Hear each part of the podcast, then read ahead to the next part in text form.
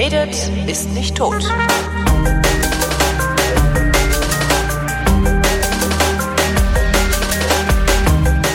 Die Flaschen im Mai 2019 kommen aus Italien, weil wir die ganze Zeit schon aus Italien trinken und der Christoph kommt aus Hamburg. Hallo Christoph.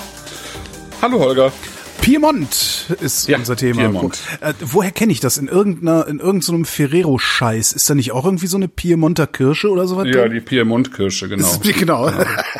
Ja, die Piemont-Kirsche. Blödsinn da. Äh, Habe ich aber schon mal geschafft. Ich habe schon mal geschafft, mich auf nüchternen Magen mit Moncherie angetütert zu fressen. ja, das, ich meine, ich weiß nicht, was, was ist da drin? Äh, auch so Kirschlikör Kir oder Kirsch, Kirschwasser, keine Kirsch- Ahnung. Kirschwasser? Ja, Kirschgedöns. Kirschwasser wahrscheinlich, genau. Ja. Boah. Also das ist wahrscheinlich schon ein bisschen her, oder? ist ein paar, vor ein paar Jahren Weihnachten war das, weil das lag so auf dem Okay. Teller. Der Chat sagt gerade, dass es im Piemont leider kaum Kirschen gibt. Nee, dafür aber Haselnüsse. Also ich dachte, die kommen aus Byzanz. Die mögen auch aus Byzanz Byzantiner kommen. Äh, Königsnüsse. Und die, die meisten, also zum Beispiel die meisten Haselnüsse, die für Nutella verwendet werden, die werden ja in der, tatsächlich in der Türkei Von Kindern. angebaut und ja. Ja, unter, unter unangenehmen Bedingungen. Aber die besten kommen aus dem Piemont. Ja, tatsächlich. Also, ähm, also äh, da gibt's wirklich extrem gute Haselnüsse. Das ist einfach ein Unterschied wie Tag und Nacht. Schon Kauft, großartig. kann man die irgendwo kaufen oder Ja, zum Beispiel beim Genusshandwerker Okay. kann man die kaufen. Äh, in Tüten, also einmal äh, wirklich so ähm, geschält und, und dann auch nochmal klein gehackt.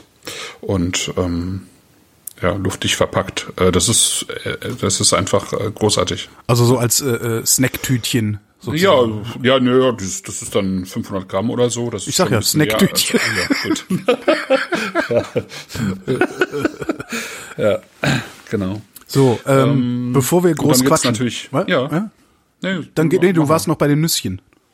Nee, ich, ich wollte, wollte so ein bisschen weiterreichen, weil Piemont ist ja Achso, wollen wir schon mal eine Flasche aufmachen, sonst kriegt der Chat wieder Ja, können wir gerne noch. Also Genau. womit fangen wir, wir an? können, Wir können gerne anfangen. Ähm, wir haben ja drei Weine von äh, Molino heute, Mhm. ähm, einem Weingut eben aus dem Piemont und wir fangen sinnvollerweise mit dem äh, einfachsten, leichten, so, sozusagen mit dem Aperitivwein an. Das ist der Anais. Der Weiße. Der Weiße, genau. okay. Äh, Lange, Anais, Lange ist die, ähm, der Bereich, in dem äh, dieser Wein wächst. Das ist halt ein Teil vom Piemont. Ähm, so wie die anderen beiden eben aus Alba sind. Das ist ein kleinerer Bereich dort, ähm, eben um die Stadt Alba herum, ähm, wo eben auch der Alba-Trüffel herkommt, also der weiße Trüffel des Piemont. Ah, der. Und Habe ich, glaube ich, noch nie gegessen. Ich bin ja, nicht sicher. Also nicht was ganz kriegt, günstig. Ne? was Aber, kriegt man denn immer in ähm, den Restaurants so auf seine Nudeln gehobelt? Ja, das ist sehr unterschiedlich, aber es kann schon ein Alba-Trüffel sein, aber es sind meistens sind es, äh, das ist schon, also diese weißen Trüffel sind schon die äh, eigentlich mit die besten und teuersten, die man so bekommen kann. Meistens sind es ja eher Sommertrüffel oder ähm, dann eben auch äh, französische Trüffel. Also der Alba-Trüffel, der weiße Alba-Trüffel ist schon sehr selten und sehr teuer. Ach, und ich mag Trüffel so gerne. Ja, das ist, äh, musst du einfach mal ins Piemont fahren. Ratz, Also es ist ja tatsächlich von so- Berlin so, aus man- auch, pff, kannst du Ja, gleich mit dem Roller hinfahren. quasi, ne? ja, ja, eigentlich schon. Ja. Steinpilze gibt's da halt auch in rauen Mengen. Ah, je nach, je nach äh, Wetter, aber eigentlich ist es ziemlich. Also, Trüffel, Steinpilze und Nüsschen. Was willst du eigentlich mehr, ne? Ja, genau. Da gibt's recht, recht viele interessante Käsevarianten dort. Ah, das will man mehr, ja. Ähm. Ja, genau. Und ähm, überhaupt ist, ich, ich finde, die Piemonteser Küche ist sowieso eine der besten der Welt, würde ich sagen. Ähm, also sie sind unglaublich verfressen da. Es ist nur so eine sehr ländliche Küche. Also so eine, also man, man könnte sagen, so eine bäuerliche Küche eigentlich, aber Rustikal. durch die Qualität, ja, rustikal, aber durch die Qualität der Zutaten halt extrem verfeinert. Verstehe. Ja? Und das macht's halt aus. Das ist so diese, dieser Balance aus Rustikalität und, und Eleganz irgendwie, die die halt teilweise halt auch in den, äh, in den Weinen haben, was, was eben auch den Reiz der Weine ausmacht. Ich erfahre gerade aus dem Chat, dass ich hier in Berlin solche Nüsse auch bei Maître Philippe bekomme, was sehr schön Ah, ist. siehst du, stimmt. Wobei ich Maître Philippe ja einen riesigen Vorwurf mache, die haben ihren Webshop eingestellt. Aber du wohnst doch in Berlin. Ja, aber die haben so absurde Öffnungszeiten. Also das ist, die sind relativ so. weit weg. Also Ja. Berlin ist ja groß. Die sind relativ weit weg und haben so blöde Öffnungszeiten, dass immer dann, wenn ich irgendwie auf dem Weg zur Arbeit bin oder von der Arbeit komme, haben die zu. Was etwas doof ist. Ah, okay, ja, das ist doof. Ja, ja. Da ist es dann tatsächlich ein bisschen einfacher, da was zu bestellen und sich das dann hier irgendwie in die Ecke liefern zu lassen. Aber das, also die haben einfach, die haben keinen Online-Shop mehr. Was ich, das, Okay.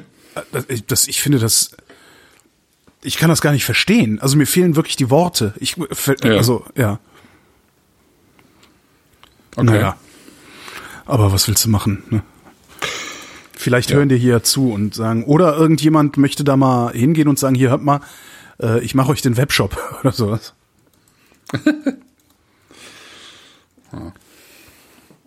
ähm, Ja. der Chat sagt außerdem, äh, man möge im Oktober ins Piemont fahren, weil das da zum Fressen das Beste wäre.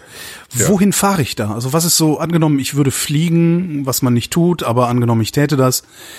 Wo würde ich hinfliegen? Was wäre so die Stadt? Ah, ich wollte, wollte noch mal gerade, wo ich auch den, den Chat sehe und äh, sehe, dass der Sven Rudloff sich zugeschaltet hat. Ja. Der hat ja heute Geburtstag. Alles Gute zum Geburtstag, Und Sven. genau, alles Gute zum Geburtstag und viel Spaß mit den Weinen heute ähm, zum Geburtstag. Ja, wo fährt man hin? Ähm, also zum Beispiel eben äh, nach Alba. Also ich kann dir jetzt keine Restaurants empfehlen, dafür war ich zu Nee, ich meine, nicht also mehr was da, ist, ne? was ist die große Stadt im Piemont? Äh, Also die große Stadt im, im Piemont äh, ist eigentlich Turin. ah, Turi, okay. Mhm. Ja, also ähm, das ist ähm, der, der Hauptort und darum herum äh, ist Piemont recht groß. Also es ist die größte ähm, Region in Italien, also flächenmäßig. Nicht jetzt weintechnisch gesehen, weintechnisch hat die aber auch immerhin so 48.000 Hektar, also fast die Hälfte von ganz Deutschland. Ne? Aber flächenmäßig ist es ziemlich groß, ist äh, irgendwie äh, grenzt an die Schweiz, an Frankreich, äh, Aostatal, Ligurien, Lombardei und Emilia-Romagna. Also es ist äh, ziemlich fett da oben im Norden. Ach, eigentlich will man da ähm, irgendwo so ein Haus haben, wo man irgendwie alle freien Tage verbringt und von da aus Ist halt nur immer so ein bisschen schwierig, mit dem Roller von Berlin am Wochenende nach, ins Haus äh, Ja, ins Piemont zu fahren, ne, weil fliegen Problem, tun wir ja ja. nicht mehr und äh, naja. Ja, also insofern kannst du, das, das ist halt der große Vorteil, wenn du in Süddeutschland wohnst, dann kannst du Ja. tatsächlich mal nach Norditalien düsen für ein verlängertes Wochenende. Das ist halt hier irgendwie aus dem Osten oder Norden einfach äh, völliger Quatsch. Ne? ja, also wir können dann höchstens mal, keine Ahnung, nach Wir können Polen, mal nach Kiel fahren. nach Kiel, Fischbrötchen essen ja. oder nach Prag. Das geht dann auch gerade noch so, könnte aber man fahren. Ich kann, könnte ja auch nach Kopenhagen fahren von hier aus, habe ich aber auch noch nicht gemacht. Das wäre was, was ich äh, eigentlich auch mal machen möchte. wie ist denn das da gastronomisch? Äh, Kopenhagen. Ja. Äh, ja, Abgesehen großartig. davon, dass da das Noma ist, aber Ja, nee, aber das sind ja, das sind ja mindestens sechs, sieben Restaurants von Leuten, die früher im Noma gearbeitet haben. ah, okay. Ja, und dann äh, auch ähm, einfach irgendwie so Naturweinszene und so ist da ganz groß. Also Okay. da, da, da kannst du schon irgendwie eine Woche äh, verbringen, gastronomisch. Mhm. Ja. Aber das kannst du halt eben im Piemont auch. Also da müsste man einfach auch mal eine Woche hinfahren. Ähm, Genau, weil die halt, also die haben halt so eine so eine sehr ähm, letztlich auch so eine sehr fette Küche. Ne? Also da kannst du dann, also erstmal essen die über drei vier Stunden hinweg. Also wenn du irgendwo in äh, Landgasthof gehst, dann dann isst du eigentlich über drei vier Stunden hinweg und das kann dann sein, dass du irgendwie schon mal äh, irgendwie anfängst mit ähm, fünf, sechs, sieben, acht Antipasti. Geil. Gängen. Ja, also da kannst du irgendwie mal einen gepfefferten Lado bekommen oder einen frischen Speck und äh, was irgendwie ähm, berühmt ist, ist äh, Caponette. Das ist, sind so gefüllte Zucchiniblüten oder irgendwie, keine Ahnung, geröstete Paprikaschoten mit äh, Knoblauch, Sardellenöl und so. Und dann, dann machen die Leute halt alle ihre eigenen äh, Tajarinen. Das sind äh, Bandnudeln frische. Äh, und im Gegensatz zur normalen Pasta m, hauen die halt doppelt so viele Eier in das, in das Mehl, ja. Sehr gut. Eier Und dann essen die das halt immer. einfach nur mit Butter und Trüffel, ne? Das ist, das ist schon ein ziemlicher Hammer. Muss man sagen. Und wenn du dann eben die Weine aus der Region hast, also wir haben jetzt hier den Anes, das ist äh, eine Rebsorte, die auch, also das, Interessante Farbe hat der. das Spannende an, am, am Wein im Piemont ist, äh, dass, dass es im Piemont halt sehr viele ähm, autochtone Rebsorten gibt. Und der Anis gehört halt dazu. Ne? Also die, die bekanntesten sind äh, natürlich der Nebbiolo, das ist die äh, Sorte für Barolo und Barbaresco. Das sind so die größten Weine aus dem Piemont. Und dann gibt's eben den Barbera und Dolcetto, den haben wir ja nachher als rote Sorten. Und ähm, dann gibt's eben äh, unter anderem den Gavi ähm, als Weißwein. Da ist die äh, Sorte Cortese, das mhm. ist vielleicht so der bekannteste Weißwein. Und dann eben, mhm. ne? Und dann eben der Anis. Der war, ähm, also der war lange ähm, auf größeren Flächen angebaut im Piemont und äh, in den 1970er Jahren war er dann fast verschwunden. Und es gab nur noch zwei Winzer, die ihn angebaut haben, nämlich Bruno Giacosa und Vieti. Das sind auch so zwei der besten Weingüter dort. Und die haben sozusagen dieser Wein, äh, Rebsorte festgehalten, sonst wäre die tatsächlich ausgestorben. Und dann ist die so ab den 1980er Jahren ist die wieder ähm, ähm, populärer geworden und mittlerweile hat die irgendwie wieder, ich weiß nicht genau, ein paar hundert oder vielleicht auch ein paar tausend aber ich weiß nicht genau, wie viele Hektar sie hat. Aber ähm, auf jeden Fall findet man sie äh, wieder bei viel mehr Weingütern. Und äh, das ist jetzt kein großer Wein natürlich, ne? Der, der wird auch nicht sozusagen als großer Wein ausgebaut mit Holz oder so. Das ist eigentlich immer so ein äh, recht frischer Aperitivwein. Ähm. Mhm. Ich finde in der Nase was Süßes. Ja. Weißt du, wie so dieser Geruch, dieser Geruch von Zuckerwatte, der so über die Kirmes strömt oder so. Also ja. so ein, Zuckerwatte mit Birne, finde ich. Also Birnenzuckerwatte. Ähm, ne? Geile Idee. Ich glaube, ich mache ein Geschäft auf. ja. Birnenzuckerwatte und dann ist da. Ja, und dann ist da aber auch noch was sehr, sehr schön cremiges drin, finde ich. Das rieche ich jetzt wieder nicht. Okay. Das ist. Äh ja, das ist schon tatsächlich wie so ein, so ein, so ein leicht ähm, wie so eine, so eine fast so einen Ticken überreife Birne in, ja. in, in, in, in Quark, so? In, so einem, okay, ja. in so einem Sahnequark, finde ich. Ja, passt. Also damit könnte ich so ein bisschen mhm. assoziieren. Ja, vor allem das Überreife, ja, das, das so ein bisschen ins, ins Vergorene kippt, was wahrscheinlich auch daher kommt, dass es ein vergorenes Getränk ist. Ne? Hm, ja, könnte sein. Im Mund finde ich auch ganz interessant.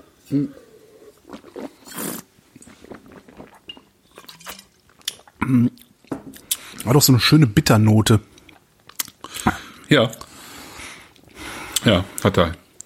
Hinten drin steckt die dann irgendwann, ne? Mhm. Also hat so ein bisschen was Kalkiges auch. Mhm. Also vorne wieder ein bisschen cremiger, hinten ein bisschen kalkiger und dann eben kommt noch so diese, diese Bitternote um die Ecke. Das ist ein sehr schöner Wein. Ne? Der ist so, Merke ich gerade, der ja. ist eigentlich geschmeidig, ja. finde ich. Ähm, dadurch einfach elegant, aber hat trotzdem eine schöne Frische dabei, ne? Ja, ja. Ja, ist geschmeidig, aber nicht ölig. Ne? Ja. Hm. Nee, nee, gar nicht, finde ich auch. Ja. Die Frage ist, das fragt sich der Chat auch, was passiert, wenn er wärmer wird? Weil könnte gut sein, dass der in warm überhaupt nicht schön schmeckt. Hm. Ja, das können wir nachher mal nochmal ausprobieren, das weil stimmt, wir lassen ihn ja jetzt mal stehen. Genau. Und ähm, aber dann ich glaube nicht, dass der mit Wärme Probleme hat. Also die Frucht wird noch ein bisschen weiter aufgehen, mhm. aber ich glaube nicht. Ähm, also was soll mit ihm passieren, dass er zu alkoholisch wird oder zu Weiß mächtig? Nicht. Keine Ahnung. Also ja, schauen wir mal. Ja, genau, schauen wir mal. Ne? Hier, wir waren wieder essen. Ah, okay. äh, diesmal im Kochukaru was so ein Ach ja, du warst mit äh, mit Tobi ähm, Bayer war ich. Mit Tobi Bayer genau. essen, ja, stimmt, das habe ich haben schon wir, gehört. Haben wir auch im Realitätsabgleich schon besprochen, genau. Ich weiß ja. jetzt immer nicht, wie da so die Hörerschaft-Überschneidungen sind, darum erzähle ich es einfach in Kürze nochmal. Das ist äh, ein Bib Gourmand Restaurant mhm. im Berlin-Prenzlauer Berg. Ähm, und zwar die Küche ist eine Fusion, eine koreanisch-spanische Fusion-Küche, weil die Inhaberin ist Koreanerin, ihr Mann ist Spanier und der macht halt die Küche. Das heißt, sexy Georgias. Ah, genau. und die, äh, die, ja, die machen dann halt so Fusion-Küche und äh, wir waren halt da. Ich hatte das Degustationsmenü. Ja. Was ja immer, also wenn du ein Degustationsmenü nimmst, kriegst du ja nicht immer unbedingt den geilsten Scheiß, den sie haben, sondern du kriegst ja so einen Überblick über das, was sie so vorhaben eigentlich. Mhm. Ne? Und mhm. das Degustationsmenü war jetzt, das war gut, aber auch nicht überwältigend gut. Also ist jetzt so, ne, es gibt ja so die Kategorie, da gehen wir nicht mehr hin, ne? von Ja. Wolfram Siebeck. Also meine Kategorie ist dann, da, da gehe ich noch mal hin. Und beim Kochukaru bin ich mir nicht sicher, ob ich da noch mal hingehen würde. Also es war gut, ich würde es auch empfehlen, da mal hinzugehen, aber das war jetzt nicht so, dass es mich so angetriggert hätte, dass ich da unbedingt noch mal hin will. Zwei von uns Vieren hatten à la carte Gerichte, die waren richtig geil. Das heißt, wenn irgendjemand von euch ins Kochukaru gehen sollte, nehmt lieber à la carte, wenn ihr eine Breitseite haben wollt. Also das Menü ist gut, aber à la carte ist wesentlich besser. Die Weine waren gut, also wir hatten halt fünf Gänge, fünf Gänge mit einem Weinpairing und da hat wieder jeder Wein gepasst und zwar richtig gut Okay. was ganz cool war. Also es war jetzt das zweite Mal erst, dass ich, ähm, das, das erste Mal war halt im Taro in Prag, hatte ich ja letztes Mal erzählt. Ja. Ähm, das zweite Mal, dass ich an keinem Wein was auszusetzen hatte, als Pairing-Wein. Ansonsten habe ich, glaube ich, an vier von den fünf Weinen prinzipiell was auszusetzen gehabt. Und das war, dass die alle sehr plump, sehr, sehr plump, sehr laut waren. Aber du, äh, we- weißt du noch, was es war? Leider nicht mehr, nee, leider nicht mehr. Ähm, war jetzt auch nicht so, dass ich mir gedacht hätte, auch nochmal ein Foto von, um es mir zu merken. Aber das war so, also zum Essen waren die super, aber wenn die zum einfach nur trinken, waren die nix. Okay. Also das war mir Mhm. irgendwie ein bisschen zu, ja, zu einfach, sagen wir mal. Okay. Ja, Kochukaru. Ja. Aber kann man mal machen. Okay. Muss man aber nicht. Ja. Ich habe, ich war, glaube ich, gar nicht essen diesmal. du Ärmste. Äh, dafür habe ich, ähm, dafür habe ich äh, eine sozusagen eine, eine Horrormeldung irgendwie vorgestern gehabt, also was jetzt kulinarisches angeht, so. ähm, also eine, eine sozusagen die Apokalypse. Äh, ich habe bei mir gegenüber vom ähm, vom Büro die kleine Brunnenstraße. Äh, Das ist ein Restaurant, das ist benannt nach der Straße, in der das Restaurant auch äh, steht. Und äh, das ist so ein bisschen was wie mein zweites Esszimmer geworden. Also da gehe ich jetzt nicht ständig hin, weil dafür ist die Küche zu teuer. Aber ähm, im Vergleich zu dem, was sie bietet, ist sie wieder äh, recht günstig. Also die, das ist abends ein gehobenes Restaurant und die machen die gleiche Qualität halt äh, mittags äh, als Mittagstisch. Ja? In kleineren Portionen dann oder in Abwandlungen. Und ähm, es gibt halt immer irgendwie acht Gerichte, aus denen du auswählen kannst. Und ähm, ich habe das äh, sehr lieb gewonnen, dieses Restaurant. Ähm, ähm, weil es einfach äh, wirklich eine überragende Mittagessen-Qualität bietet. Und äh, zudem ähm, ist da ein Sommelier, der bei mir auch in der Sommelier-Ausbildung drin war, den ich also gut kenne. Ähm, das hat dann irgendwann dazu geführt, dass ich auch meine eigenen Weine mitbringen konnte, ohne dafür jetzt jedes Mal ein Korkgeld zu zahlen, Ach, weil ich ja. halt äh, denen dann auch äh, Sachen auf den Tisch stelle. Ich habe ja immer sehr viel zum Verkosten da und ich trinke das ja nicht, sondern ich So die Reste halt gehen dann ins Restaurant sozusagen. ja, das, das geht bei mir in die Bürogemeinschaft oder ins äh, Restaurant. Ja. Genau, zum Probieren. Und ähm, deswegen kann ich da, wenn ich auch mit Kunden hingehe, einfach auch Weine mitbringen, ohne Hm. dass ich das irgendwie vorher anmelden muss und so. Ja, und die machen jetzt den Mittagstisch nach 14 Jahren zu. Was? Warum das denn? Ja, die machen jetzt nur noch Abendküche, ja, weil das halt, die haben das Problem wie alle, die haben, äh, denen läuft das Personal irgendwann weg, die Scheiße. gehen woanders hin, die finden kein gutes Neues. Äh, und letztlich ist dann ähm, der an vielen Tagen ist es schon sehr gut besucht, aber auch nicht an allen. Und Mhm. äh, unterm Strich, der Chef steht halt auch mittags und abends selber in der Küche, weil Mhm. er sozusagen äh, diese Qualität auch mittags halten will. Und das ist natürlich 14 Jahre durch wahnsinnig anstrengend. Ja, die, die machen halt auch äh, eine, eine Sechs-Tage-Woche und ähm, also das, ja, also es, sie haben schweren Herzens gesagt, wir machen jetzt ab äh, Juni äh, mittags zu und das finde ich sehr traurig, weil es wirklich auf der anderen Straßenseite ist, ja, und äh, ich da einfach ähm, viel gute Zeit verbracht habe. Aber was, was, was wir da sehen oder was wir da, ich weiß es nicht, das ist eine steile These von mir. Sehen Hm. wir da den Anfang vom Ende der, wie nennt man das denn? Äh, ja, der, der bezahlbaren Restaurants? Weiß nicht, die haben also, das hat ja. Wenn das die, Köche weglaufen, klar. So ein, irgendwie so ein Ja, Inder. Küche weiß ich so, gar nicht. So ein eher so vorne der Service. Ne? Okay, aber so ein Inder oder ein Italiener, klar, den kriegst du immer jemanden, der die Pizza machen kann oder irgendwie ein Dahl Ja. oder so. Ja. Aber äh, jetzt, Ja, in so einer gehobenen Gastronomie halt nicht. ja, Genau. Und ähm, ja, ich weiß nicht. Es ist, äh, ich kann dir das nicht beantworten. Ich meine, mittags ist halt sowieso natürlich viel knapper kalkuliert als abends. Und abends ist schon knapp kalkuliert. Ne? Und abends ist auch schon knapp kalkuliert. Das muss man ja auch immer, immer wieder sagen. Am Essen ja, verdienen die ja, das ja. wenigste. Ne? Genau. Und äh, ja, unterm Strich ähm, war es einfach zu wenig. Also die haben jetzt keine, kein, kein Minus gemacht damit, aber letztlich zu wenig, als dass sich dieser, dieser tägliche Aufwand, ja. Dieser tägliche Stress äh, gelohnt, äh, also lohnen würde, weiterzuführen. Ich meine, sie haben es 14 Jahre gemacht. Ich kenne eigentlich in dieser ganzen Region kein Restaurant, was das so lange gemacht hätte, mhm. äh, Mittagstisch. Vor allem nicht auf, auf dem Niveau halt. Ne? Das ist sehr schade. Das ist sehr schade, weil du konntest da, also was sie immer als einziges Gericht immer drauf hatten, war irgendwie eine sehr gute Bratwurst mit äh, Kartoffelpüree, Soße ja. und, äh, weißt du, so einer, so einer Bratensoße und Salat, ja. ja. Und, und auch das äh, ist ja irgendwie so Soul Food manchmal, ne? Ja, so ein, ja. Scheiße. Ja, ist richtig schade. Man braucht's halt, vielleicht braucht's dann noch einen Metzger, der so ein, der, der so eine Lücke schließt. Na, erzählte Schwiegervater neulich, die haben bei sich im Ort, beziehungsweise im Nachbarort, im größeren Nachbarort, gibt's halt eine Tankstelle, daneben ist so eine Imbissbude und da ist der Metzger, der mhm. Lokale, mhm. und der macht mhm. da irgendwie Essen und die komplette Region geht bei dem Essen. Ich habe es noch nicht ausprobiert, ich weiß nicht, in welcher mhm. Qualität das ist. Das ist dann wahrscheinlich auch eher an der Tankstelle stehend und so. Aber das wäre natürlich was, wo die, wo die Metzgereien tatsächlich eine Lücke füllen könnten, wenn die eine kleine Küche daneben stellen. Ne? Ja. Weil da haben die Leute dann noch nicht den Anspruch von irgendwie livriertem Personal bedient zu werden oder irgendwie sowas.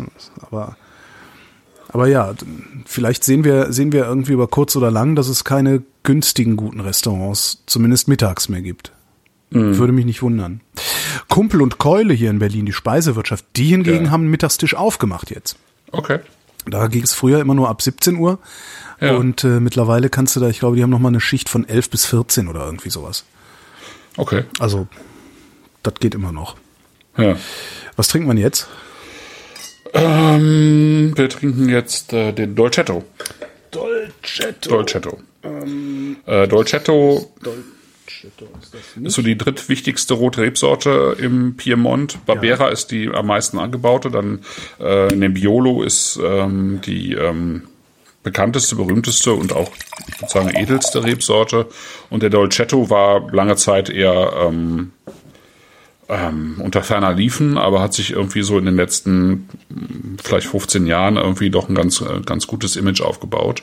Ist halt der ähm, von den drei Rebsorten der vielleicht äh, einfachste Wein, auch der, der am jüngsten zu trinken ist. Mhm. Ist der farblich normalerweise eher dunkelste und violetteste Wein. Mhm. Und ist aber vor allen Dingen ein sehr guter ähm, Essensbegleiter für ähm, alles, was irgendwie mit äh, ähm, Salami und so zu tun hat. Ah, ja. Passt es super. Hm. Ja. An, we an wen erinnert der mich denn in der Nase? An welchen Wein? Mhm. An, an was für ein Wein? Ähm, Lambrusco? Nee. Nee. Lambrusco ist. Hör mal. Das, hör mal. Lambrusco ist viel marmeladiger. Ausgerechnet. Was ist denn das Fläumchen? Ja.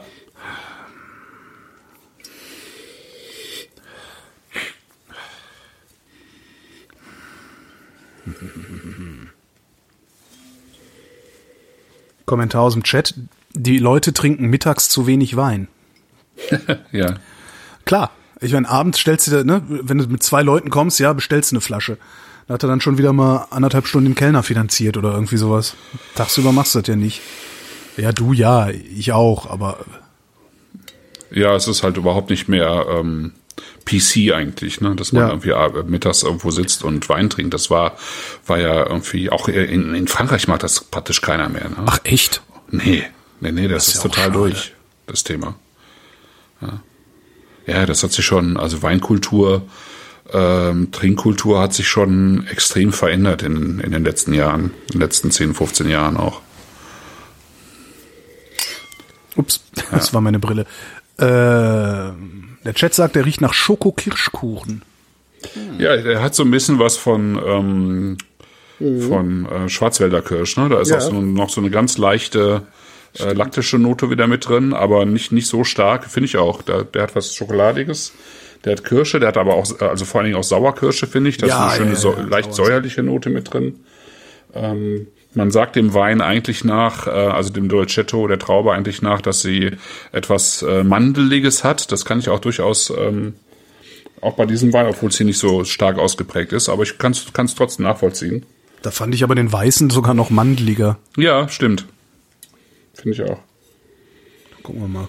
Und dann hat er irgendwie trotzdem auch was Hölzernes, obwohl er meines Wissens nach im Stahltank ausgebaut ist, aber er hat sowas, ähm, ich nenne das immer so wie, wie, äh, wie Trockenholz, wo, ähm, also ein trockenes Holz, wo plötzlich irgendwie so, so ähm, Flüssigkeit drüber fließt. Das mhm. hat so einen ganz eigenen Duft. Das hat er hier so ein bisschen auch. Ich habe den, glaube ich, zu spät aufgemacht. Und dann hat er einfach auch eine, so, äh, wieder so eine leichte, ähm, so eine reife Süße in, mhm. in der mhm. Nase, finde ich. Also im Mund hat meiner noch viel zu viel Tannin. Ich habe den, ich habe dann heute Mittag gedacht, oh mal gucken, ob Christoph irgendwie Aufmachhinweise irgendwo hingeschrieben hat, um dann zu sehen, dass ich den gestern Abend hätte aufmachen sollen. Ja. Der ist jetzt seit heute auch Mittag. spät erst äh, reingeschrieben, ja. Heute Mittag, das heißt so, ja, acht Stunden Boah. ungefähr ist er offen. Ja, das ja. ist aber okay. Findest du ihn pelzig oder zu pelzig? Ich zu viel Tannin bei mir, ja. Okay. Ich finde ihn sehr schön saftig. Ja. Aber ist mir noch zu, noch zu viel Pelz auf dem Zahn. Der hat auch hier wieder die Kirsche. Ähm, irgendwie beides Süßkirsche und Sauerkirsche, finde ich. Ähm, so ein bisschen was auch von Blaubeeren. So ein bisschen was auch von schwarzem Tee, finde ich. Diese, diese, diese vom schwarzen Tee, diese Trockenheit, meinst du? Ja. Was deinen ja, Mund so austrocknet, dieses. Ja, das ist ja im Prinzip ist das auch ein Gerbstoff, ne? Von der ja, Fermentation, ja. ne? Aber der macht nicht so viel Pelz. Mhm. Okay, ich finde ihn tatsächlich, ich hab, bei mir ist er nicht pelzig. Wann hast du ihn aufgemacht? Ähm, wann habe ich ihn aufgemacht?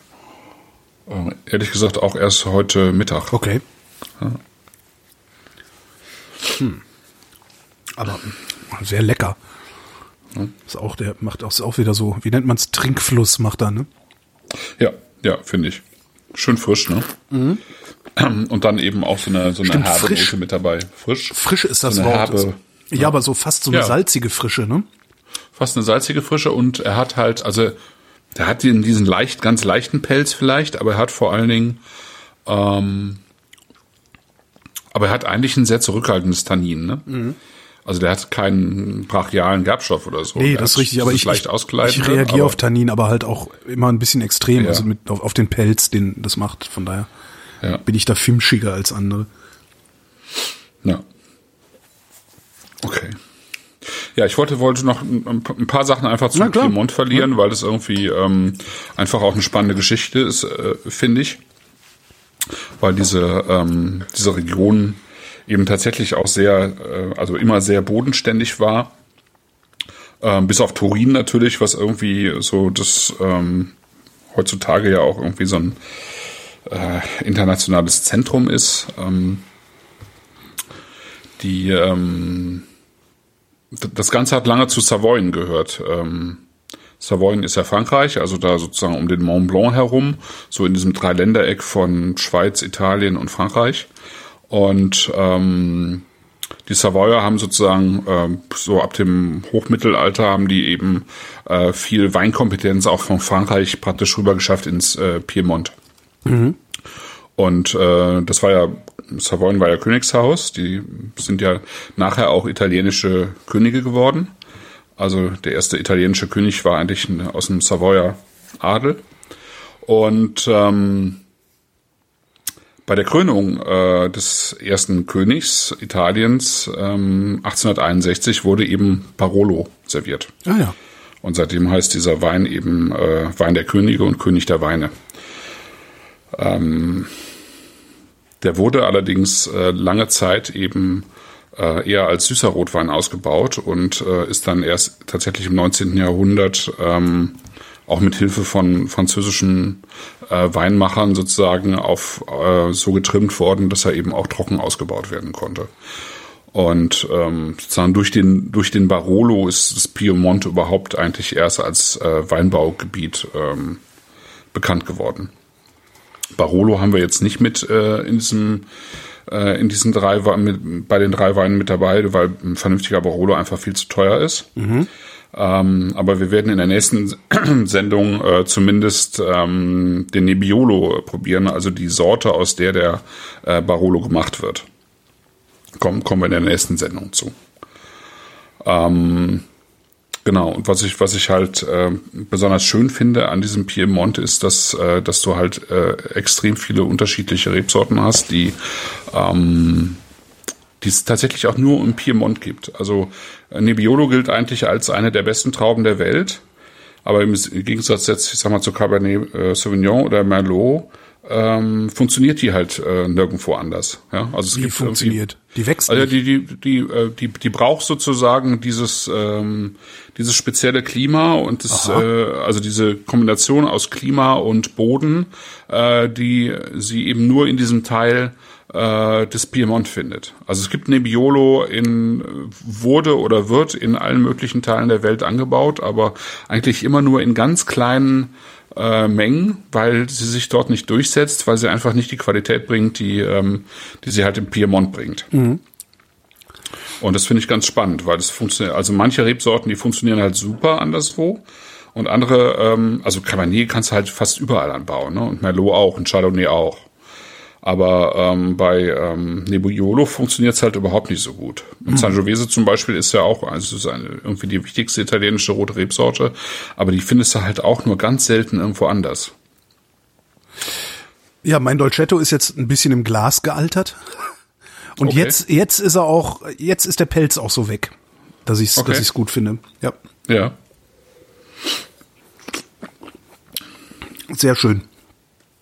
Ne? Den will man, ja, ist so, stimmt schon, rustikale Küche, ne? Den willst du, kann man auch super zum Grillen ja. mitnehmen.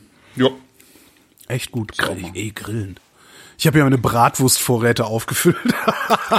ich war irgendwie mit Hunger, mit Hunger zum Metzger gegangen.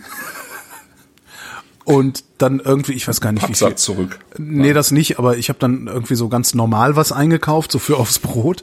Und ja. habe dann aber auch gedacht, ja, neulich hattest du mal die Idee, spontan zu grillen und hattest nix mehr eingefroren. Und habe jetzt irgendwie wieder 15 Bratwürste im, im Gefrierfach oder so. Ja, krass.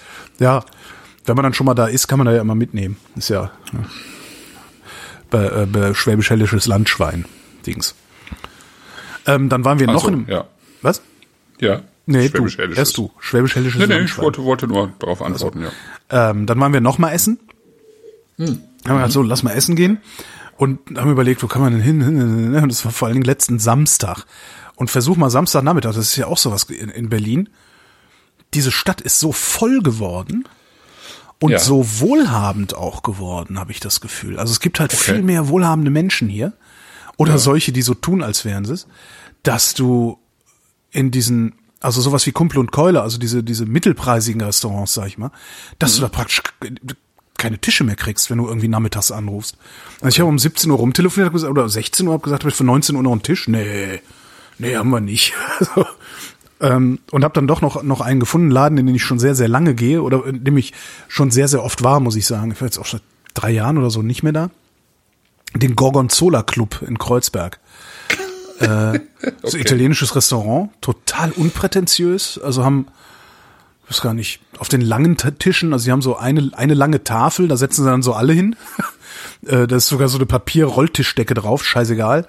Ähm, und die haben super Preise. Also das, was, was hatte ich denn? Ich hatte irgendwie so ein, so, ein, so Ravioli mit, mit äh, Arabiata, äh, 9,50 Euro oder so. Also so ganz normale Italienerpreise. Ja. Ähm, eine relativ überschaubare Karte, immer eine Tageskarte, auch mit so drei, vier Sachen drauf. Und die Flasche Wein, was hatten wir denn da? Siehst jetzt weiß ich schon nicht mehr mehr, was ich mir da. Grauburgunder. Nee, nee, nee, nee, haben sie auch. nee, ich hatte irgendwas aus Frankreich. Was habe ich denn genommen? Habe ich vergessen. Aber Flasch Wein irgendwie 22 Euro oder sowas. Also jetzt auch nicht, da gehst du halt nicht pleite dran. Mhm. Und da habe ich dann auch erstmal wieder gedacht, so, meine Fresse, ey, warum geht man nicht viel öfter mal in, in den Gorgonzola Club, statt immer zu versuchen, in diesen hochpreisigen Läden was zu kriegen. Wir sind da rausgefallen, waren beide total ange, angetütert, haben uns ne, zwei Vorspeisen, also so, einen, so einen großen Vorspeisenteller mit so hier so Antipasti halt, dazu noch so Bruschetta, Bruschetta, wie spricht man das eigentlich richtig aus? Bruschetta. Bruschetta, danke. Dazu noch so Bruschetta, aber in groß, also praktisch so eine halbe Pizza mit so Tomaten gehackt drauf. Ähm, der hat jeder ein Hauptgericht.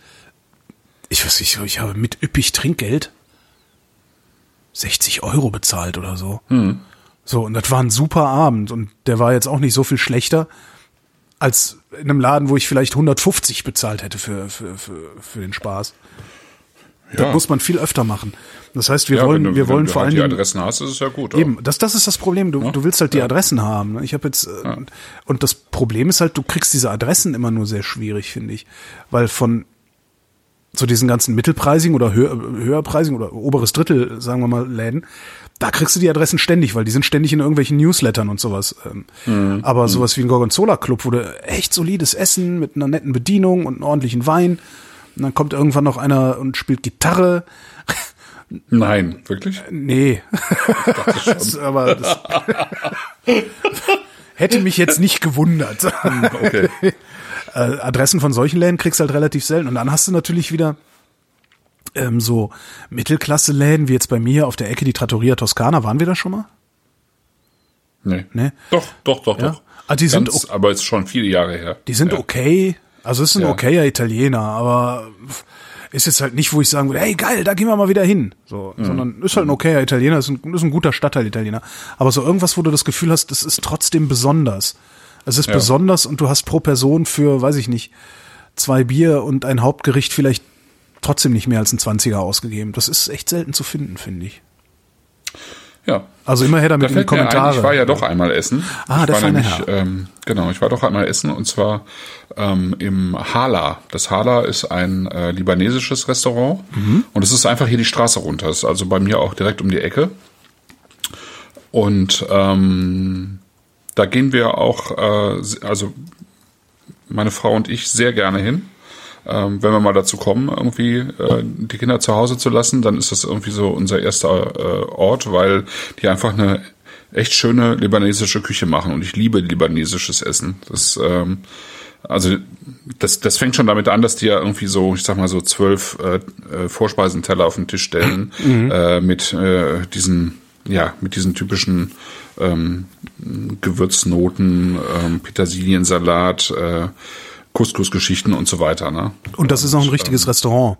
Das ist ein richtiges Restaurant. Aber das ja. Problem bei vielen libanesischen Restaurants, das ich hier in Berlin habe, ist, es ist im Grunde auch wieder bloß eine Falafelbude, die nee, das ist ja gar nicht so. Okay. Das ist gar nicht so. Nee, nee. Äh, das ist ein richtiges Restaurant. Äh, die machen halt auch, die machen äh, zum Beispiel auch einen sehr, sehr schönen Mittagstisch. Allerdings ist der halt bei mir zu Hause und nicht im Büro sozusagen um die Ecke. Mhm. Deswegen bin ich, bin ich da dann doch eher selten. Aber ähm, das ist auch eine, eine eindeutige Empfehlung hier in Hamburg. Also ich habe auch schon ein paar andere libanesische Restaurants hier ausprobiert. Das ist äh, definitiv das Beste. Eine also Empfehlung für Libanesen in Berlin hast du nicht, oder? Nee, leider nicht. Schade. naja. Also ich koche selber auch sehr gerne ähm, libanesisch ähm, und ähm, kann das mittlerweile auch vergleichsweise gut, aber ähm, das ist einfach, also das ist einfach sehr gute Küche, muss ich echt sagen, sehr schöne Küche. Ich habe letztens und wir haben auch eine ganz, Entschuldigung, ganz kurz abschließend eine ganz nette Weinkarte auch dazu. Ah, ja. Natürlich eben auch mit libanesischen Weinen, aber oh. eben auch mit ein paar anderen Sachen und ähm, Libanon ist ja, können wir auch irgendwann mal machen, ist ja auch eigentlich ein sehr spannendes Weinbaugebiet. Ja, sollten wir mal machen. Haben wir das nicht sogar schon ja. vor, seit wir mal auf diesem Libanon-Abend hier in, in Berlin waren, in diesem Hotel? Äh, ja, irgendwie schon, ne? Irgendwie, ja. ja. ja. Ich habe neulich habe ich äh, Dingens gemacht, ne? Sag schnell. Ah, Dingens. Dingens äh, hier, Kichererbsen, Püree. Äh, ja, ja, ja, stimmt. Du hast ja einen riesen, riesen Portion äh, Hummus gemacht. Ja. Hummus, genau. Ich hatte irgendwie zwei Dosen Kichererbsen und dachte, was mache ich denn jetzt? Dann habe ich mir ein Glas Tahin gekauft und habe einfach gedacht, ja, da machst du jetzt die Kichererbsen weg. Und hab äh, dann, das heißt, du hast äh, sozusagen äh, frische Kichererbsen im, im eigenen Saft äh, also so Super, Supermarkt-Kichererbsen halt, ne? Ja. ja. Ähm, naja, und da sind ja dann irgendwie, ich weiß nicht, wie viel da drin ist, 800 Gramm in der Dose oder sowas. Habe ich halt die beiden Dosen reingekippt, hab dann ähm, das äh, hat Kada, also meine Frau, gesagt, denn in diesen ganzen Rezepten ist immer viel zu wenig Tahin drin. Was soll das? Zwei, zwei Esslöffel. Äh. Naja, dann habe ich halt ja, zwei Dosen Kichererbsen genommen und ein Glas, ich glaube 250 oder wie viel Gramm Tahin. Also ein kleines Glas Tahin habe ich da reingeschmissen. Ja. Und dann noch irgendwie, ich weiß nicht, zehn Knoblauchzehen, eine Zitrone und ne, so und so weiter. Super. Das war Okay. richtig, richtig gutes Hummus. Hat sogar, also sogar Kada hat gesagt, gutes Hummus. Okay, Und die macht- die macht das ist ja der beste Hummus, ja, genau, die Und ähm, ich kann dazu äh, anmerken, ich habe früher auch immer Hummus sozusagen aus Dosen oder Gläsern gemacht, äh, Mhm. Entschuldigung, also äh, mit Kichererbsen aus. Ich habe das letzte Mal habe ich ähm, getrocknete Kichererbsen genommen Und die eingeweicht. und die eingeweicht über Nacht und das dann verarbeitet und das war ein Unterschied wie Tag und Nacht, ehrlich, Ehrlich? gesagt. Ja, Also was ich gemacht habe, ist ich das habe, hätte ich echt nicht erwartet, aber die Qualität war viel besser als sonst. okay. Ja, muss Ich hab- ausprobieren einfach. Ich habe die jetzt aber auch noch mal gekocht. Ne? Ich habe die, ich habe diese Kichererbsen Ah, okay. aus der Ja. Dose, habe Ja. ich noch mal, ich weiß es gar nicht wie lange, bestimmt eine halbe Stunde oder sowas gekocht, bis Ja. die einfach so, äh, du die zwischen den Fingern ohne sonderlichen Kraftaufwand zerdrücken kannst. ja. Das war irgendwie das, was ich auch von Kada gelernt hatte. Ah, okay. Aber gut, muss man mal ausprobieren mit den. Kannst mal ausprobieren. Ja. Das Schöne, das Schöne an äh, Dosen oder Glaskichererbsen ist halt, die sind halt da. Ja, ja, ich weiß. Klar, halt so, deswegen ah, habe ich das zack. auch immer gemacht. Ich dachte auch, das kann doch eigentlich äh, auch nicht so der große Unterschied Ja, ja. sein. Äh, klar, du kannst ja viel spontaner ähm, sowas machen, aber tatsächlich war das mit den getrockneten Kichererbsen viel besser und äh, das hat mich auch wirklich überrascht. Hatte ich nicht erwartet. So, dritter Ach, hatte Wein, ich, hatte ich eigentlich, zwischendurch. ja, stimmt, hatte ich eigentlich erzählt, dass ich neulich mal diesen Sellerie gemacht habe von Otto Lengi? Ähm, du meinst den im Ofen? mit- Ja, ja, da, da ja. hatten wir uns drüber unterhalten, Ja, okay. weil du gefragt hattest, ob, ob der aufgewärmt auch noch schmeckt. Ja, stimmt, was er nicht tut im Übrigen. Nee. Nee, aber ansonsten ist das ja großartig, ne? Also Sellerie, einen ganzen äh, Sellerie im Ofen backen, einfach mit Salz, äh, mit Öl einreiben, ein bisschen Salz drauf und dann ein paar Stunden in den Ofen. Ähm, das ist großartig, oder? Ja. Ja. Das ist wirklich großartig. Man kommt sich ein bisschen komisch vor, weil man Ja. auf einmal so einen Sellerie für 2,50 behandelt wie einen Braten für 25 Euro. Ja. Aber letztendlich, ja. Aber unterm Strich ist es irgendwie eine vergleichbar ähm, ja, beeindruckende, ein vergleichbar beeindruckender Genuss, würde ich sagen. Ja, ja, ja, ja. Das äh, Hummusrezept mit viel Tahin ist übrigens äh, Tahin für alle, die sich jetzt fragen, worüber reden die. Das ist ähm, Sesampaste. Das kommt von Otto Lengi übrigens auch. Ach, Daher das kam ich jetzt auf den das Sellerie. Ja, das okay, ist eigentlich das, auch Otto Lengi Rezept, weil, was ich nutze. weil der sagt halt auch 250 Gramm Kichererbsen, 270 Gramm helles Tahin. Bam. Ja, aus dem Jerusalem-Kochbuch. Ja, ne? genau. Ja. Ja, ähm, das gibt's tatsächlich das, auch, ich nutze. das Rezept, das Rezept gibt's auch online, äh, tue ich mal in die Show Notes, dann hat's jeder. Auch, äh, auf der Otto Lengi-Seite. Weiß ich nicht, ich hab's jetzt einfach Also, mal, okay. was ist denn das hier? Nee, vom Standard. Ah ja. So, nochmal ganz kurz, wir gehen äh, nochmal zurück äh, ins, wir gehen aber zurück ins Piemont. Piemont.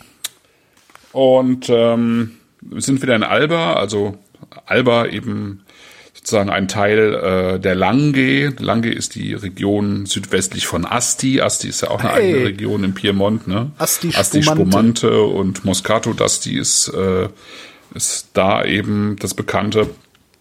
Und ähm, Alba ist sozusagen die ähm, Region, wo halt äh, ähm, also die, die eben vor allen Dingen bekannt ist für Barbera d'Alba und eben auch Dolcetto d'Alba. Also die sind sozusagen in äh, ganz ähnlichen ähm, Weinbergen aufgewachsen, äh, die beiden Weine. Das ist jetzt ein Barbera d'Alba Superiore, das heißt, der ähm, bleibt dann einfach noch ein bisschen äh, länger im Fass oder wird überhaupt im Fass ausgebaut und äh, im Barrik ausgebaut. Also hier ist es ein Teil Barrik und ein Teil große Fuderfässer.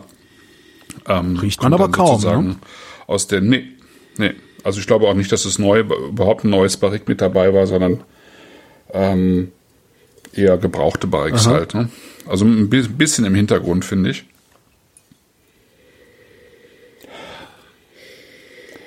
Pfeffer.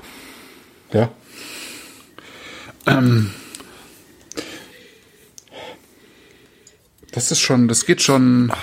Also wir werden im, im, in der nächsten Sendung werden wir mal Barbera und Nebbiolo nebeneinander stellen. Okay. Das hier ist ein Barbera, der, also Barbera ist sozusagen, wenn der Nebbiolo der Wein der Könige ist, dann ist ähm, der Barbera so, galt immer so als der Wein des Volkes. Der hat eigentlich auch erst so in den letzten 15, 20 Jahren ähm, hat der äh, so den Kick bekommen, dass man ihn eben auch auf einem qualitativ hohen Niveau ausbaut, so wie das jetzt hier auch der Fall ist.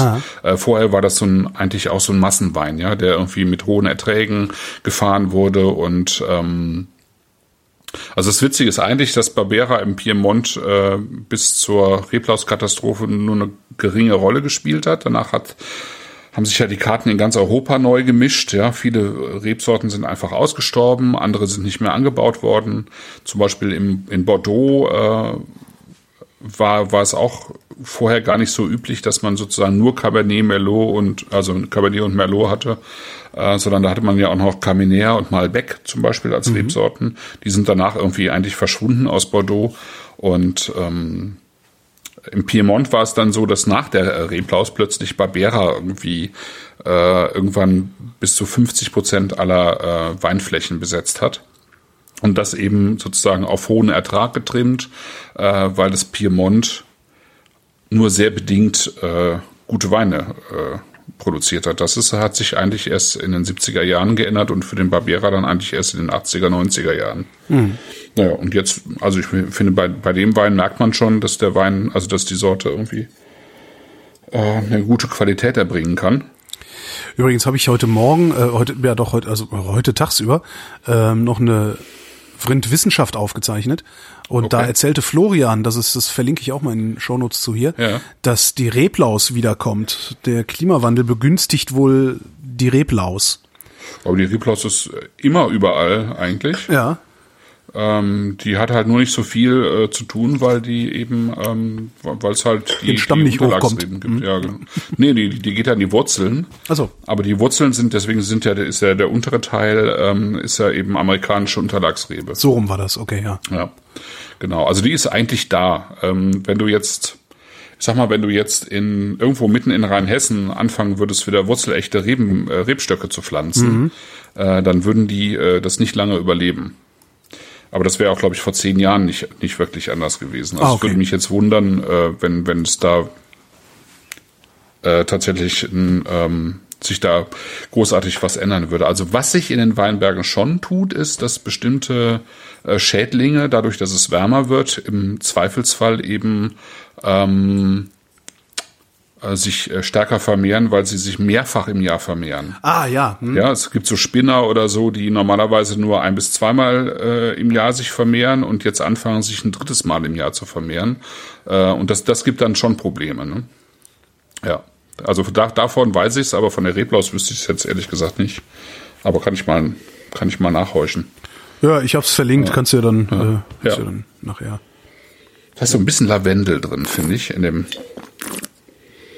der Note und dann auch wieder dieses Trockenholz. Also mir gefällt hier in der Nase gefällt mir der Wein ja schon mal ausgesprochen gut, muss ich sagen. Das ist äh, das hat auch so was austrocknendes, aber auch was ja. sehr weiches und elegantes.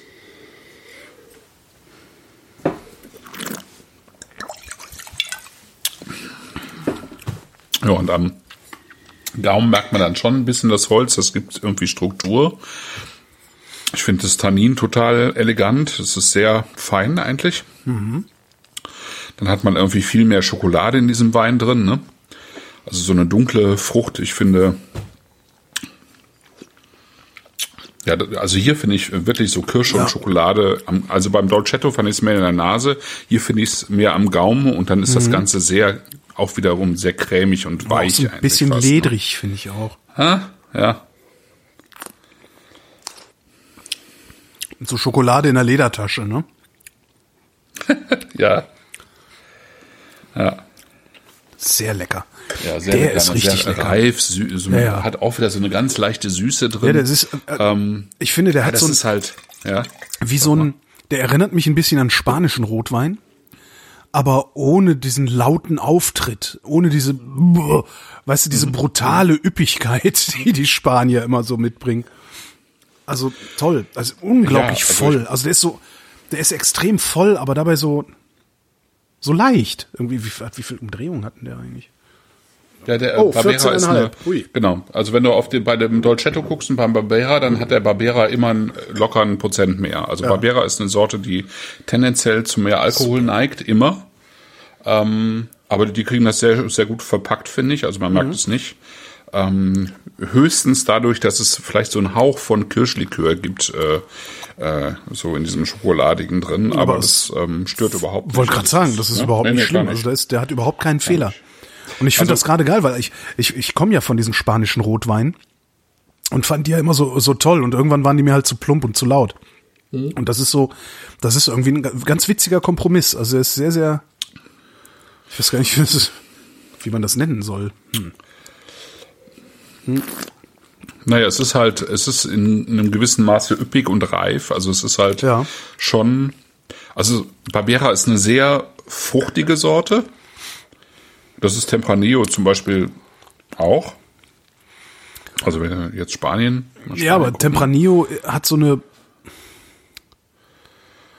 der erschlägt dich so, der hat so eine, so eine Nö, das ist so ein, das ist wie so ein Frage, stumpfer, ja wahrscheinlich, ne? dann habe ich immer nur ja, die das ist halt einfach, da, weil, weil, also, Stumpfer weil, die, Gegenstand. weil die das Ganze halt nach Parker auf Parker getrimmt haben irgendwann Ah, okay. in Spanien, äh, weil sich das halt extrem gut verkauft hat. Ja. Ne? Ähm, diese ganze, also Ribera del Duero zum Beispiel und ja. große Teile der Rioja, die haben sich halt total äh, nach dieser Parker-Stilistik ähm, gerichtet, wo sehr spät gelesen wurde. Also die Weine schon sehr ähm, also so nah an der Überreife waren, dann wurden die sehr extrahiert, dann wurden die ins frische Holz gepackt, ja, in das kleine Barrik, das ordentlich vorher geflemmt wurde, so dass du eben diese äh, Holzaromatik damit drin hast und dann hast du plötzlich eigentlich von allem zu viel. Ja. Aber das war so, also das war ja eine, dann eine Zeit in den 90ern, 2000ern, wo das alle haben wollten. Ich wollte gerade fragen, ist, ist das überhaupt noch relevant? Äh, so und so viele Punkte bei Parker oder weiß der Geier Ja, wo? ja. Das ist immer noch eine Größenordnung, weil da habe ich ewig nicht drauf geguckt. Doch, also wenn du jetzt zum Beispiel bei ähm, Weine bei Wine in Black zum Beispiel kaufst, das Ja. ist ja ein großer Versender hier in Deutschland, auch für wirklich für Qualitätsweine. Mhm. Also die bieten bieten ja eigentlich nur qualitativ gute Weine, gute bis sehr gute Weine an. Da läuft alles über Punkte. Ach. Ja. Und ähm, Vivino verkauft ja auch eigene Weine, also Ja. verkauft ja auch Weine, läuft auch im Wesentlichen über Punkte. Klar, immer auch ein bisschen über Preis und Reduktion, aber äh, vor allen Dingen über Punkte. Doch, doch, das funktioniert. Naja gut, woher, sehr woher gut. soll man's? Ich meine, ich habe jetzt das Glück, dass ich dich kenne und, ne, und und selbst wenn man dich nicht kennt, also selbst wenn man nicht mit dir befreundet ist und direkten Draht zu dir hat, Hm. kann man sich jeden Monat diese Sendung anhören und kriegt da wahrscheinlich genug Anregungen, um sich fürs gesamte Jahr mit Wein zu versorgen. ne? Das Ja, heißt, man ist äh, nicht darauf angewiesen zu gucken, wie viele Punkte hat er denn eigentlich von Robert Parker. Nee, genau. gekriegt. Und man bekommt, äh, also das ist ja zumindest das, was ich hoffe, aber das ist ja auch das so ein bisschen das Feedback aus der Sendung. Man bekommt halt irgendwie auch einen anderen Überblick darüber, was Ja. guter Wein ist. Ja. Und, ähm, und, und, sozusagen auch die ähm, das Selbstvertrauen, sich selber eben weiter ähm, ja äh, eben selber weiterzuschauen. Ne? Und äh, gut, das ist das ist ja jetzt auch so ein bisschen das Anliegen ähm, der Sendung. Ne? Ah, Ich dachte, uns ging's nur ums Saufen. Boah. Plätscher. Ja, aber das ist schon ein sehr schöner Barbera, finde ich. Das Der ist toll. Ähm, der hat einfach, ähm, ja, der hat eine, so eine, äh, schon auch eine außergewöhnlich schöne Aromatik, finde ich. Ja.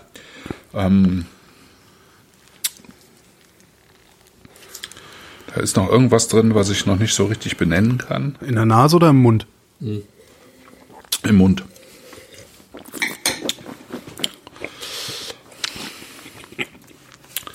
Aber gefällt mir ausgesprochen gut. Ja. Ich gucke jetzt noch mal, was der Weiße macht, wo er ein paar Grad wärmer geworden ist. Ja, also so, so weiche, das ist ja ein sehr weicher Wein eigentlich. Ähm, Der Barbera. Ja. Und das ist, finde ich, meistens finde ich das äh, zu banal, wenn die Weine so weich sind. Ähm, weil ich ganz gerne so, so Ecken und Kanten auch bei einem Wein habe. Aber hier muss ich sagen, passt es irgendwie so schön. Das ist ähm, rund, in sich stimmig. Und ähm, der hat trotzdem eine schöne Frische mit da drin. Ähm, der hat Trinkfluss. Das ist toll. Also. Ähm, der Michael Schäfer, der mit im, im Chat dabei ist, der hat das Weingut letztes Jahr besucht. Naja. Ja. Also der Arneis. Arnes? Ar. Ja. Arnes. Heißt übrigens übersetzt, das ist irgendwie Dialekt, äh, die kleine Schwierige. Der ist kälter, ist der knackiger. Ja gut, das haben ja die meisten Weißweine. dass Gut, darum verkauft sich Pinot. Grigio so gut, ne? Ja, genau. Also ich finde, in der Nase ist dieses etwas kalkige ähm, deutlicher geworden. Ist weicher geworden, vor allen Dingen. Also das, ja. Das ist das Gegenteil von knackig. Mhm. Halt. Am Gaumen ist er weicher, behält aber eigentlich die Saftigkeit und Frische behält er. Das stimmt. Und der ist nicht, der ist nicht breiter geworden. Und Ja, Das, ähm, ja. Ne? Und das, das wäre vielleicht so ein bisschen die, die Angst gewesen ähm, bei dem Wein, wenn er wärmer wird, aber er ist nicht breiter geworden. Ich Ja. finde ihn sehr schön jetzt. Wobei, wenn ich mir jetzt den Arsch zuziehen wollte, würde ich das mit dem Barbera machen. Und das, ich weiß gar nicht, habe ich das jeweils schon mal gesagt, dass ich lieber den roten trinken würde als den weißen, wenn wir beide, wenn wir. Das ist eher selten, ne? Ja, ja. Ja. Ziemlich Ja, da hat der Henrik Thoma von dem Comedy Wein ja, da hat er irgendwie einen, einen schönen Fund gemacht. Das ist wirklich ein gutes Weingut. Und die Weine sind ja jetzt auch nicht, ähm, also wirklich, also gerade wenn es ums Piemont geht, Piemont ist eigentlich eine äh, hochpreisige Region. Ähm, also da kosten die Weine auch schnell mal ein paar hundert Euro, wenn man jetzt in diesen Barolo Barbaresco Bereich geht natürlich. Ähm, ja, weil es einfach, ähm, also die, die, die Top-Gebiete sind dann doch wieder vergleichsweise klein. Ähm, aber der lange Anais, der kostet irgendwie normal 11,90, der ähm, Dolcetto 13,50 und der Barbera, weil es jetzt ein Superiore ist, auch äh, 17,50. Okay. Und da kann man jetzt nicht meckern, finde Nee. ich. Das ist schon, schon gut. Aber ich hätte mir nie für 17,50 gekauft, weil ich halt nicht weiß, was es ist. Ja, ja, ja, ja. ja. Genau. Und dann, äh, wenn man, wenn man nochmal auf die Seite guckt, dann kostet der, ich sag mal, einfache Barbaresco, das wäre dann sozusagen der ähm, Nebbiolo. Das ist ja ein bisschen schwierig, ne? Also Nebbiolo ist die Rebsorte und es gibt eben auch Weine, die heißen Nebbiolo d'Alba zum Beispiel, Ja. also die Rebsorte aus Alba. Und dann gibt's aber eben diese beiden berühmten Orte mit Gebieten drumherum, das ist eben Barbaresco und Barolo. Ne? Ähm, und äh, da gibt's dann so ein paar Orte noch drumherum, zum Beispiel La Mora, ähm, die, die eben mit zum Barolo-Gebiet gehören. Und dann gibt's halt alte- andere Orte, die zum Barbaresco-Gebiet gehören. Die haben auch unterschiedliche Bodenstrukturen, die unterscheiden sich auch durchaus. Aber da, da fängt's dann hier bei 28 Euro an als äh, Barbaresco und der die Reserva kostet dann 58 Euro. Ne? Und das sind immer noch die einfachen, also die preiswerteren äh, Barbaresco. Ne?